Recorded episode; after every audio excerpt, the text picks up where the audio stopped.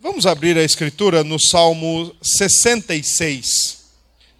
Esse, hoje nós vamos utilizar desse texto. Salmo 66.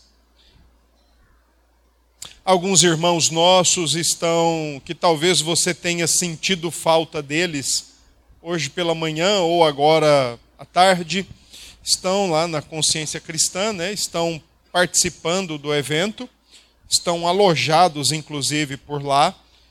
E desses que têm o conhecimento que estão lá, sentimos falta. O problema é dos outros que a gente não sabe onde está. Será que estão aí? Esses daí que fica meu coração agitado, inquieto. Deus sabe. Deus guarde a vida deles. Amanhã nós vamos para lá, a partir das sete horas da manhã, está sendo organizada uma van para ir, irmos até Campina Grande para podermos participar da programação lá também ao longo do dia. Salmo 66, 66. Todos já conseguiram localizar aí o texto? Então vamos ler. Diz o seguinte: nós vamos lê-lo todo, pois nós vamos passo a passo com ele, tá? Aclamai a Deus toda a terra, salmodiai a glória do seu nome, dai glória ao seu louvor Dizei a Deus: que tremendos são os seus feitos. Pela grandeza do teu poder, a ti se mostram submissos os teus inimigos. Prostra-se toda a terra perante ti. Canta salmos a ti. Salmodia o teu nome. Vinde e vede as obras de Deus, tremendos feitos para com os filhos dos homens. Converteu o mar em terra seca. Atravessaram o rio a pé ali nos alegramos nele. Ele, em seu poder, governa eternamente. Os seus olhos vigiam as nações. Não se exaltem os rebeldes. Bendizei, ó povos, ó nosso, o nosso Deus. Fazei ouvir a voz do seu louvor. O que preserva com vida a nossa alma e não permite que nos resvalem os pés. Pois tu, ó Deus, nos provaste acrisolaste-nos, como se acrisola a prata. Tu nos deixaste cair na armadilha, oprimiste as nossas costas, fizeste que os homens cavalgassem sobre a nossa cabeça. Passamos pelo fogo e pela água, porém, afinal, nos trouxeste para um lugar espaçoso. Entrarei na tua casa com holocaustos pagar-te-ei os meus votos, que proferiram os meus lábios, e que no dia da angústia prometeu a minha boca. Oferecer-te-ei holocaustos de vítimas cevadas, com aroma de carneiros, e molarei novilhos com cabritos. Vinde, ouvi todos vós que temeis a Deus, e vos contarei o que tem ele feito por minha alma. A ele clamei com a boca, com a língua o exaltei. Se eu no coração contemplar a vaidade, o Senhor não me teria ouvido. Entretanto, Deus me tem ouvido e me tem atendido a voz da oração. Bendito seja Deus, que não rejeita a oração, nem aparta de mim a sua graça. Amém. Vamos orar? Ó oh Deus, aqui está a tua palavra, Senhor, viva e eficaz, mais cortante que uma espada de dois gumes. Nós louvamos o Senhor pela mesma. Agradecemos, Pai, por esta rica porção das Escrituras. E agora, Senhor, pedimos que aplique a tua palavra ao nosso coração. Oramos para que o Senhor traga luz ao nosso entendimento, à nossa alma e nos permite, nos permita compreender o que o texto sagrado tem a nos ensinar nesta hora. Ser com todos os que aqui estão, especialmente com os nossos convidados, que a tua boa palavra também seja ministrada e aplicada aos seus corações. É assim que nós oramos e oramos em nome de Cristo Jesus. Amém. Meus irmãos, o Salmo 66, bem diferente do que a gente tem visto até então, é o primeiro salmo que aparece aí sem ser atribuído ao rei Davi. você pode olhar que o cabeçalho introdutório do salmo diz apenas o seguinte: ao mestre de canto, cântico, salmo. Spurgeon tinha a impressão de que este salmo ele tanto podia ser falado como podia também ser cantado, por causa da maneira como as duas palavras estão sendo utilizadas: cântico, salmo. Mas fato é que o salmo não está sendo atribuído a Davi. E isso também gera uma outra situação dificultosa. Afinal de contas, temos pouca informação, ou quase nenhuma informação, do seu contexto. Por exemplo, quando esse salmo deveria ser cantado ou falado? Qual o momento em que o salmista se encontra quando ele profere essas palavras que estão escritas, que ora acabamos de ler. Isso faz com que aqueles que se aproximam do livro dos Salmos no intuito de estudá-lo mais detalhada e acuradamente, faz com que estes se bifurquem na opinião de quando este salmo foi escrito. Para uma boa parte dos comentaristas, o Salmo 66 era um salmo pós-exílico. Deveria ser lido depois do exílio, sobretudo por causa dos versos 5 até o verso 12, quando o salmista está relatando aqueles momentos mais complicados que tanto ele como o povo teriam enfrentado. Outros, uma outra parte, entende que o Salmo 66 deveria ser lido num contexto pré-exílio, antes do exílio, antes do exílio da Babilônia. Uma pequena parcela ensina que este salmo tem como contexto a invasão, a tentativa, melhor dizendo, a tentativa frustrada de Senaqueribe em invadir Judá e a sua consequente expulsão e derrota pelas mãos do rei Ezequias. Como dito, essa é uma pequena parcela. Então, de fato, não deveria ser considerada como mais precisa. No meu modo de ver, nós podemos entender sim que o Salmo 66 é um salmo pré-exílio e não obrigatoriamente pós-exílio. O salmista, apesar de falar de momentos duros, difíceis pelos quais ele e o povo haviam passado, não nos dá a entender que aqui, por exemplo, seria pós-exílio. Há ainda a figura de apresentação de holocaustos, de votos pagos, e para tanto exigiria a presença do templo. E a gente precisa lembrar que a história bíblica nos conta que pós-exílio o templo estava destruído, estava arruinado. Então é melhor nós colocarmos o Salmo 66 numa condição pré-exílio. Mas eu também gostaria de sugerir aos irmãos a opinião de um reformador suíço chamado Teodoro Beza, que disse o seguinte sobre o Salmo 66. Ele disse que esse salmo foi escrito para uso perpétuo da igreja mesmo que a motivação fosse particular. Em parte para trazer à memória tantos livramentos passados, e em parte para agradecer a Deus sempre que surgir a oportunidade, particular ou publicamente. Assim pensou, assim mencionou o uso do Salmo 66, o dito reformador. É um salmo, como vocês mesmos penso que já conseguiram detectar, é um salmo de louvor, é um salmo de gratidão, é um salmo de cântico.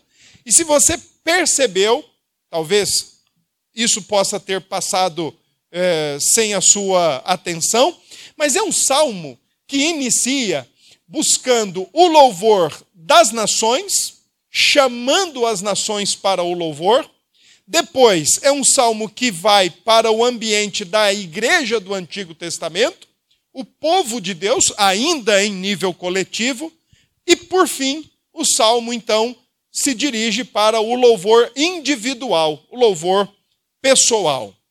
ainda que nas nossas versões, eu estou sugerindo isso, mas ainda que nas nossas versões não apareçam aí aquela expressão conhecida, o selar, neste salmo ele está presente. As nossas versões em português, nem todas elas fizeram questão de colocar a palavrinha selar, que aparece ao final do verso 4, ao final do verso 7 e ao final do verso 15.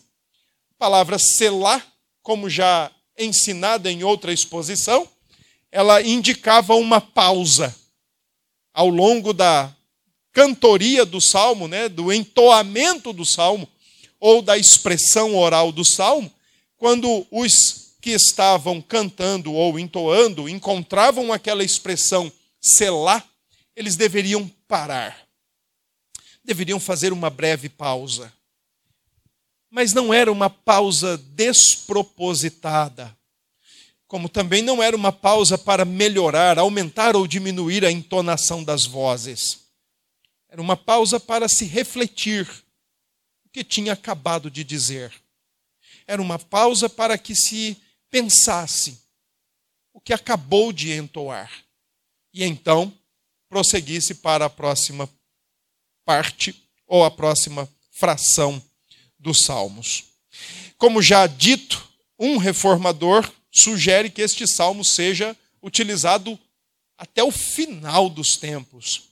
Mas os reformadores tinham uma forma muito curiosa de usar este salmo.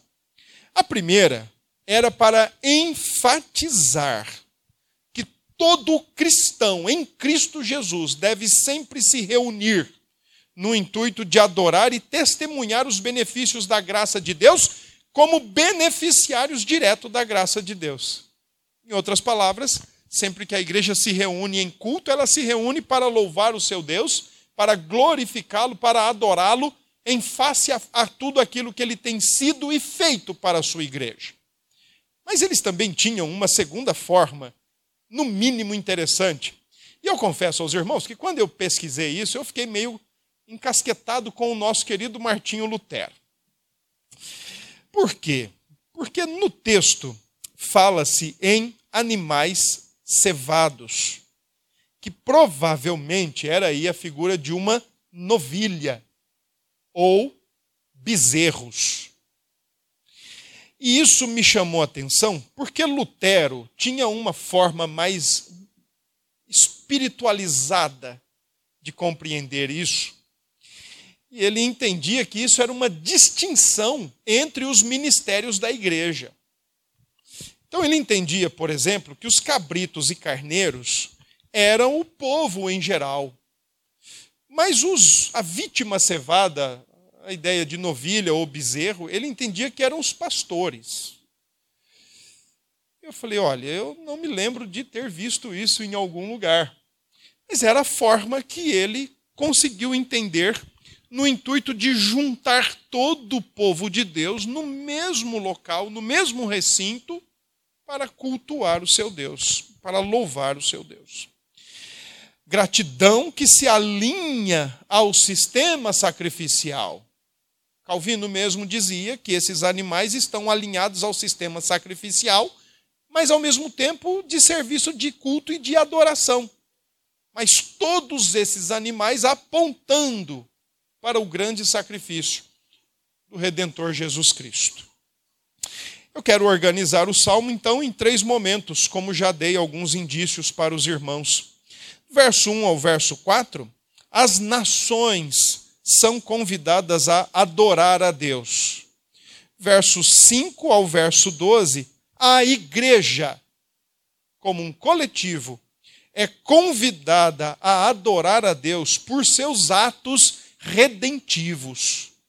E do verso 13 ao verso 20, o salmista rende o seu louvor pessoal a Deus. O cerne do Salmo 66 são os grandes feitos de Deus. Os grandes feitos, entretanto, do verso 1 a 4, esses feitos parecem indicar feitos de toda qualidade que caiba dentro daquilo que Deus faz. Parece envolver tanto a criação como a própria providência e redenção. Por isso o salmo começa assim: aclamai a Deus toda a terra. Ele tem uma grande semelhança com o Salmo 100. Celebrai ao Senhor todos os povos. A palavra aclamai, como é utilizada, endereçada às nações, ela é uma palavra que naquela época era usada para um exército que veio da batalha e que foi vitorioso e que agora deveriam aclamar, ou, em outras palavras, dar brados de vitória, gritos de vitória, expressões de quem foi, batalhou, venceu e voltou. É assim, portanto, que o salmista está dizendo a todas as nações que se aclame ao Senhor, que todas elas reconheçam quem é Deus, que todas elas bradem diante de Deus. E curiosamente, o salmista diz que a glória de Deus deve ser salmodiada, ou deve ser o grande objeto do cântico e do louvor e da aclamação do povo de Deus. A palavra glória, como está no texto, ela pode ser tanto um indicativo da essência do ser de Deus, mas ela também pode ser um indicativo do seu contorno, da sua beleza, da sua majestade divina. E tudo que ele faz expressa a sua glória. Tudo que Deus faz é muito glorioso. Então, salmodiem a glória de Deus, a glória do seu nome. Salmodiem-no em essência, bem como os seus próprios feitos, e lhe rendam louvor. Agora, o verso 3 e 4 tem uma coisa muito interessante, porque as nações que são chamadas para louvar a Deus, parece que a elas é dadas as seguintes alternativas: ou vocês se prostrem por bem e aclamem ao Senhor, ou vocês se prostrem compulsoriamente, mas também rendam, mesmo não gostando e não querendo, mas também rendam e reconheçam louvores a Deus. Porque diz assim o verso 3: Dizei a Deus, que tremendos são os teus feitos pela grandeza do teu poder. A ti se mostram submissos os teus inimigos. A expressão aqui do verso 3 dá mais ou menos a seguinte ideia: as nações, diante dos feitos de Deus, são totalmente oprimidas com o peso da sua glória, ou sobrecarregadas a ponto de não conseguirem se manter em pé. Deixe-me lembrar ou ilustrar isso com uma outra passagem bíblica. Por exemplo, quando Raabe, a prostituta da cidade de Jericó, ela é visitada pelos dois espias que estavam ali para os finalmente dos preparativos à invasão, ela diz para aqueles dois espias o seguinte: Olha, nós temos ouvido, chegou ao nosso conhecimento, nós temos ouvido o que Deus tem feito por todo esse caminho e o nosso coração está desmaiado. O nosso coração está tremendo, porque nós temos ouvido falar dos feitos de Deus. A ideia do salmo é exatamente essa: nações escutem o que Deus tem feito e se prostrem perante Ele. Missiólogos, por exemplo, especializados no Antigo Testamento, vão dizer que neste salmo e outros deles, e até mais os 96, 97, 98, 99, salmos convidativos, agora a nação está estabelecida, querem adorar e servir a Deus, então venham a Jerusalém, porque é aqui que ele está, por causa da figura do templo. Há indícios, portanto, já no Antigo Testamento, que Deus sempre quis alcançar povos, apesar de ter o seu povo. Apesar de ter o seu povo aliançado, palavra empenhada para o seu povo, ele também quis, já no Antigo Testamento, é possível vermos isso. Povos querendo ser, Deus desejando alcançar os demais povos e dizendo a mesma coisa para eles. Salmodiem ao Senhor, aclamem ao Senhor, reconheçam ao Senhor, diante dos feitos que ele tem feito, diante das ações que ele tem realizado, se prostrem, se dobrem mas se dobrem voluntariamente. Se dobrem. Verso 5 a verso 12, então nós temos a igreja. E eu coloquei igreja propositadamente, embora o salmista esteja falando com o povo de Israel, mas em Israel a igreja do Senhor estava lá presente. E aí, eu queria chamar sua atenção como o salmista convida a igreja em nível coletivo a prestar adoração a Deus, trazendo à memória os feitos passados. Se no livro de Lamentações nós temos o profeta dizendo: Quero trazer à memória o que pode me dar esperança, aqui parece que o salmista está dizendo: Vamos lembrar o que aconteceu e que isso redunde em adoração, em gratidão e em louvor a Deus. Versos 5 a verso 7, a menção aí, por exemplo, é o Êxodo, o grande ato redentivo de Deus, o grande ato libertador, o grande ato de redenção do Antigo Testamento. O texto diz que, verso 6, ele converte o mar em terra seca e atravessam o rio a pé. Não há nenhuma preocupação aqui, e eu sugiro isso a vocês, que não tenham preocupação aqui, por exemplo, em dizer que o mar é o, o mar e o rio aí seja o Jordão. Alguns vão nessa direção, necessariamente não. As duas palavras podem ser diferentes para comunicar a mesma ideia, quando Deus tira o povo do, do Egito e faz com que eles passem por toda a extensão do Mar Vermelho a seco, porque as águas foram divididas. E diz mais o salmista: ali nós nos alegramos nele. Tanto é que Midian cantou e dançou na presença de Deus, segundo o Êxodo capítulo 15, quando haviam atravessado o Mar Vermelho.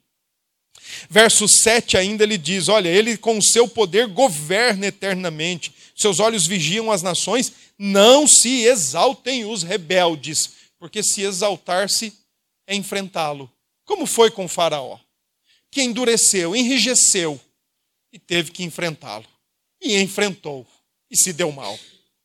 Terrível coisa é quando homens endurecem os seus corações com o Senhor, endurecem a sua serviço com o Senhor.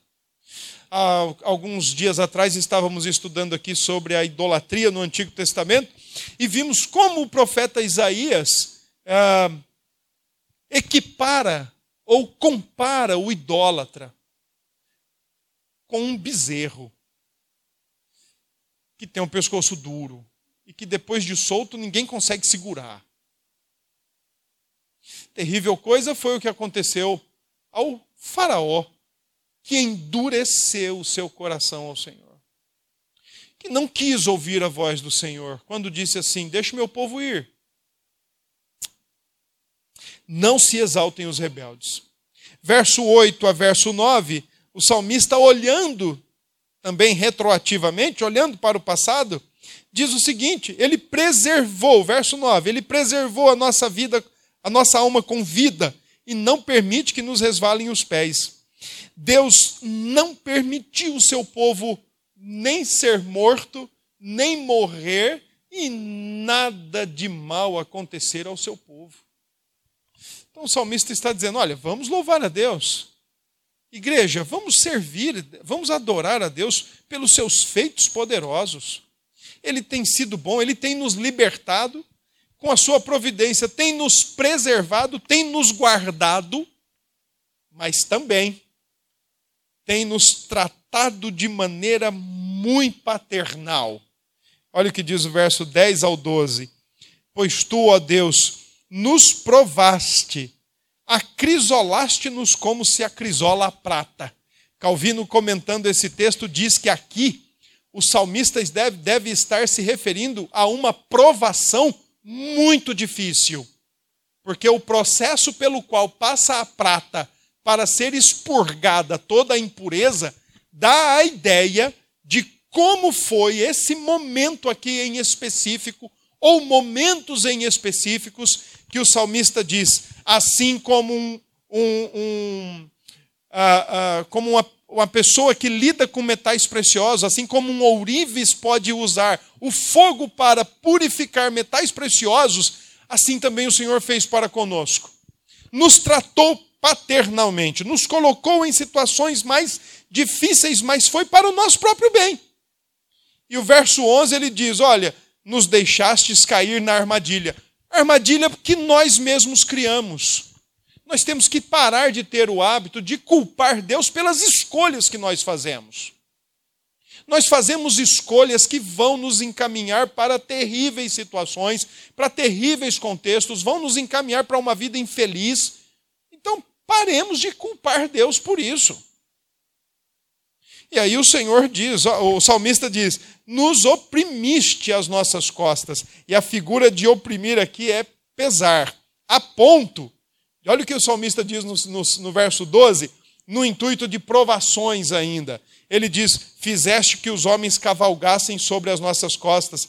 Passamos pelo fogo, passamos pela água, porém, afinal, nos trouxestes para um lugar espaçoso.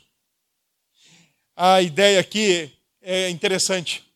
Porque o salmista está dizendo como que se fôssemos chão e um exército todo cavalgando pelo chão, batendo os pés dos cavalos ali naquele chão. O Senhor fez isso conosco. Mas no final, nos trouxe para um lugar espaçoso. O salmista está olhando para o cumprimento da promessa na terra de Canaã. Se você nesse exato momento não tem motivo algum para glorificar e adorar a Deus, eu recomendo você dar uma olhadinha para o que ele já fez na sua vida. Alguém já disse isso, né? Se no presente você está só com motivo para reclamar e murmurar, então olha lá atrás o que Deus já fez por você, em você, através de você. E redunde isso em adoração que isso redunde em glórias a Deus, em, em adoração, em culto ao Senhor, em gratidão a Deus por seus atos redentivos. Ele tira do Egito, ele encaminha, ele dá toda a direção e preservação e ainda assim nos trata de maneira muito paternal, no intuito de nos acrisolar como quem acrisola a prata, tirar impurezas. Versos 13 ao verso 20 então, nesse último e terceiro tópico do salmo, momento do salmo, há uma mudança significativa. Por exemplo, quando você olha para o primeiro versículo, diz: aclamai toda a terra. A abrangência aí está garantida por causa dessa expressão. Quando você olha para o verso 5, diz assim: Vinde vede as obras de Deus, tremendos feitos para com os filhos dos homens. Aqui começa-se a direcionar o salmista ao povo, à igreja do antigo. Mas no verso 13, a linguagem muda para o singular, quando ele diz: Entrarei. O salmista, entrarei na tua casa. E do verso 13 ao verso 20, ele rende o seu louvor, a sua adoração pessoal, e três elementos estão bem destacados aqui, do verso 13 ao verso 20. Primeiro, verso 13 a 15, ele diz que vai ser fiel ao Senhor. Vai externar, expressar a fidelidade com a qual ele tem prometido, com a qual ele tem se comprometido em servir ao Senhor. Toda essa linguagem utilizada no sentido de votos, que era sempre algo feito de maneira verbal, ah, junto com holocaustos, Pode ver que no verso 14 ele fala: votos que os lábios foram proferidos no dia da angústia. Eu sei que o salmista está colocando isso, mas eu não quero dizer que ele está errado, e eu não quero dizer aqui que ele está equivocado, longe de mim tal falácia, mas eu gostaria de chamar a sua atenção de uma outra forma. Cuidado com o que vota. Cuidado com o que diz para o Senhor. O salmista, no dia da angústia, certamente fez votos, como ele mesmo diz: Eu vou pagar todos eles. O salmista se lembrou. Talvez nós não tenhamos a mesma memória que o salmista. E acabemos por esquecer das situações. Esses dias, minha querida companheira estava comentando alguma coisa com a minha querida é, filhota sobre uma frase que ela viu, que as paredes dos hospitais escutam as orações mais sinceras que as paredes de um templo. Foi isso? As paredes dos hospitais escutam as orações mais sinceras que as paredes de um templo. E geralmente nós, nas nossas angústias, nós também fazemos isso. Somos mais sinceros nas nossas orações. E quem está em angústia quer se ver logo livre delas. E às vezes votamos. Ou colocamos algumas coisas entre nós e Deus. Não esqueça. Não esqueça. Que nenhuma angústia é para sempre. Nenhuma dificuldade é para toda a vida. Então não esqueça. Quando elas passarem, não esqueça. O salmista diz no verso 15 que ele vai oferecer, como já mencionado, holocaustos de vítimas cevadas, uma provável alusão a novilhas, aromas de carneiros, aroma de carneiros e cabritos, novilhos, cabritos. Olha, talvez essa linguagem seja uma linguagem hipérbole, de exagero, mas ele está dizendo: olha, o que eu votei eu vou cumprir, seja lá o que for. Não vou me ressalvar e me resguardar de absolutamente nada. Verso 16 e 17, ele diz que faz parte da sua adoração pessoal testemunhar o que Deus tem feito na vida dele, por ele e através dele ele diz que adora a Deus e é, é bom servir a Deus quando ele conta o que Deus tem feito por ele, o que Deus faz por ele. E ele diz exatamente isso no verso 17: Clamei com a boca e com a língua o exaltei. Então eu vou testificar, eu vou testemunhar que Deus tem sido muito bom para comigo. E dos versos 18 a 20, o salmista afirma o cultivo da sua relação íntima com Deus, sem reservas, mas também sem impedimentos. Olha o que ele fala no verso 18: Se eu no coração contemplar a vaidade, o Senhor não me teria ouvido. Interessante, né? Porque aqui ele está dizendo o seguinte: se eu no meu coração ficar abrigando o pecado, seja contra Deus, seja contra o próximo, o Senhor não teria me ouvido, o Senhor não teria jamais me respondido. Mas no verso 19 ele muda o sentido e diz: Entretanto, Deus tem ouvido e tem me atendido à voz da oração. A minha prioridade não é o meu eu, a minha prioridade não é guardar nada em meu coração que atrapalhe a minha vida com Deus. Pelo contrário, a minha prioridade é servir, é testemunhar, é cumprir com fidelidade aquilo que Deus tem feito na minha vida e o que eu tenho posto para Ele. Por fim, ele então encerra o salmo dizendo: Bendito seja Deus, que não me rejeita a oração, nem aparta de mim a sua graça. Aqui tem uma expressão muito interessante, comparativa ao Salmo 23, quando lá diz que bondade, certamente bondade e misericórdia me alcançarão todos os dias. Aqui a ideia é aplicada à graça de Deus, né? Ela não se aparta de mim todos os dias como uma caça que está o tempo todo atrás do seu povo. O tempo todo. Ah, lá no Salmo 23 tem esse elemento. Certamente que a bondade e a misericórdia do Senhor me alcançarão todos os dias. O verbo lá, a figura de linguagem utilizada, traz a ideia, vocês já devem ter assistido alguma coisa dessa forma, ainda que pouco, mas algumas reportagens que mostram lá um leão atrás da sua presa e às vezes mostra as câmeras, a câmera lenta, né? coloca lá os movimentos plásticos né? da caça, da perseguição. É, imagine isso, né? a graça de Deus nos caçando, ou o tempo todo atrás de nós, porque ela não se aparta do seu povo. Nós é que às vezes queremos nos apartar dela, não sabe? Nós é que às vezes queremos dar um tempinho para ela, como que se pudéssemos, como que se soubéssemos de fato o que estamos fazendo. Mas o salmista diz: Olha, eu só posso louvar a Deus, a graça dele não se aparta de mim. Eu não sei com quem eu estava conversando outro dia, que falaram aí que um pastor, pregador, conhecido do Brasil aí, tava, perguntaram para ele: se o senhor não fosse pastor, o que, que o senhor estaria fazendo? Ah, eu acho que eu estaria na praia fumando maconha.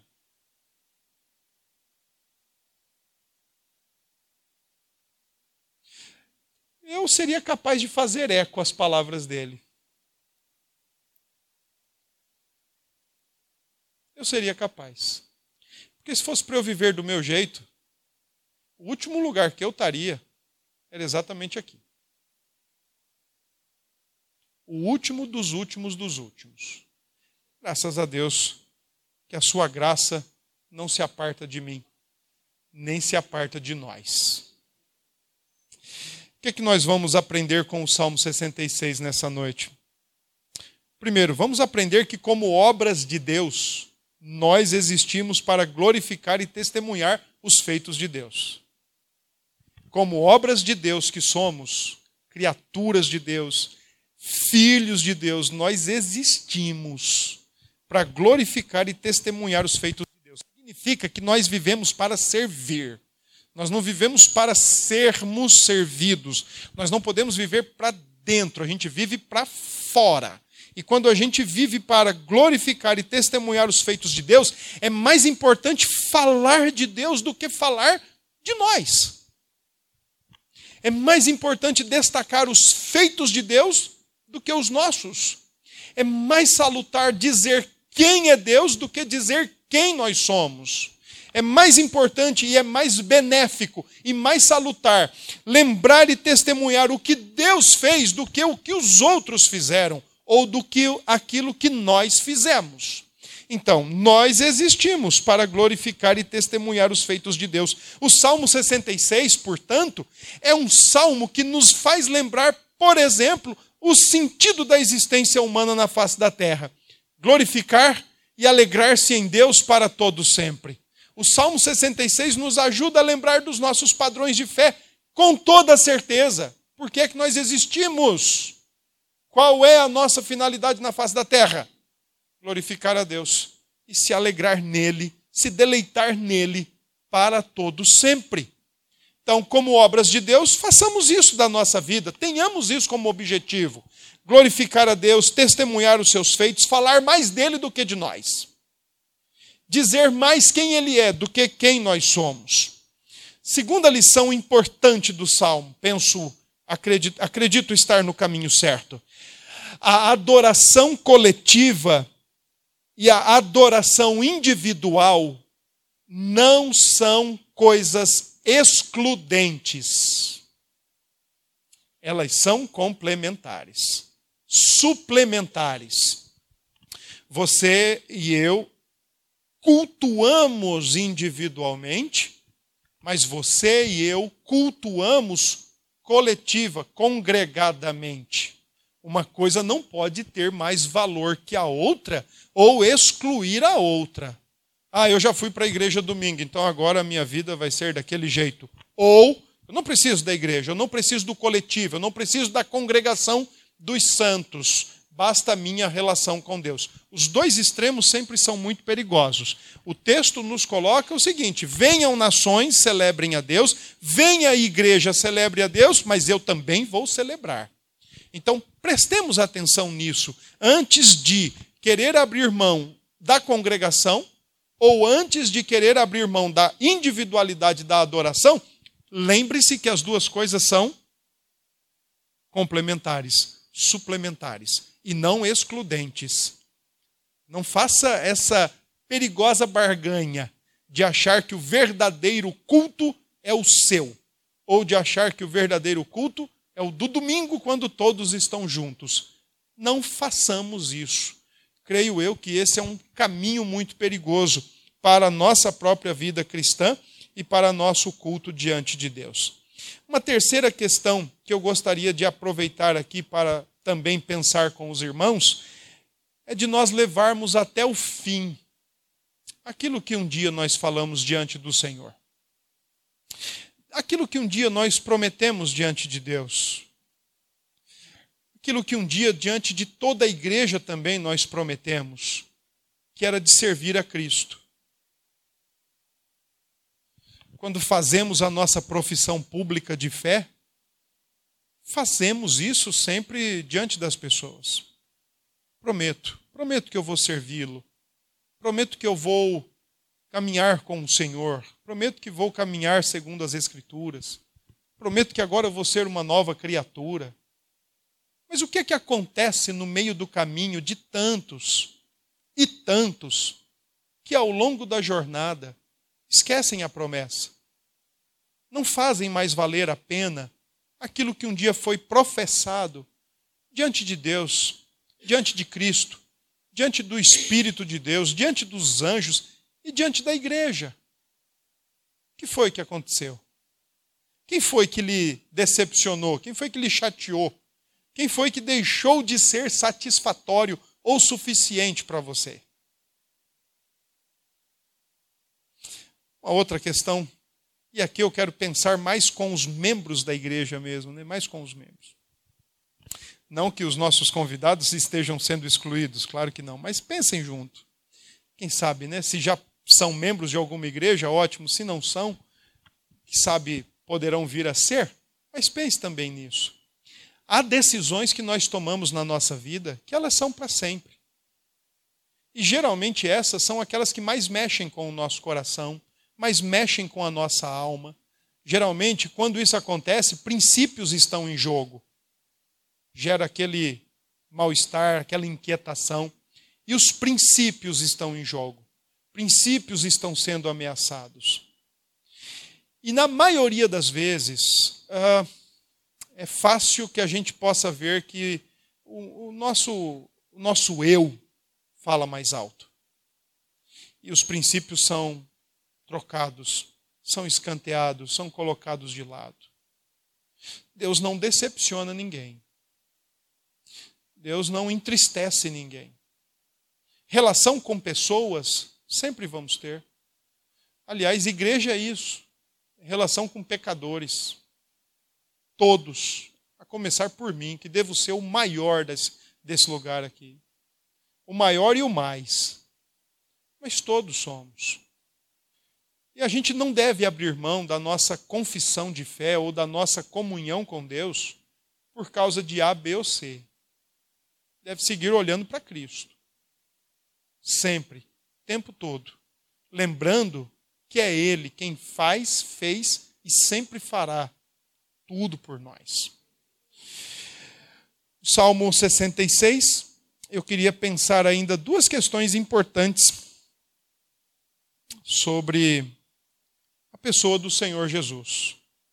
A primeira delas é que o Senhor Jesus, nele, além de possível, existe de fato a restauração em nós para uma vida de adoração. Em Cristo e por causa dele, todos nós somos restaurados a uma vida de adoração, a vida de adorador. Fora Cristo, nós não temos condições de adorar a Deus verdadeiramente. Somente em Cristo, nele. E por fim, se o Salmo 66 celebra, como de fato faz, os poderosos feitos de Deus, Jesus, Cristo, é o maior feito, é o maior ato redentivo de Deus para a vida do ser humano. Jesus Cristo. Que Deus nos abençoe e que Deus nos conceda a graça de viver uma vida de adoração de culto, de celebração ao Senhor, sempre declarando os grandes feitos, os grandes e poderosos feitos de Deus.